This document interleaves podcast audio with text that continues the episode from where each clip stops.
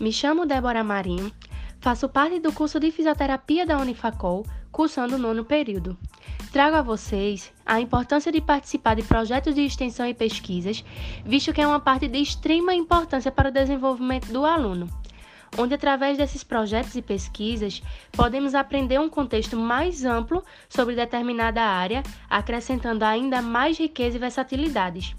Na Unifacol, laboratórios, hospitais e clínicas são disponibilizados para que essas pesquisas sejam realizadas junto a profissional de determinada área visando o crescimento do aluno não só na graduação, mas agregando também conhecimento em seu currículo para caso o aluno queira ingressar em residência profissional, mestrado, doutorado e etc.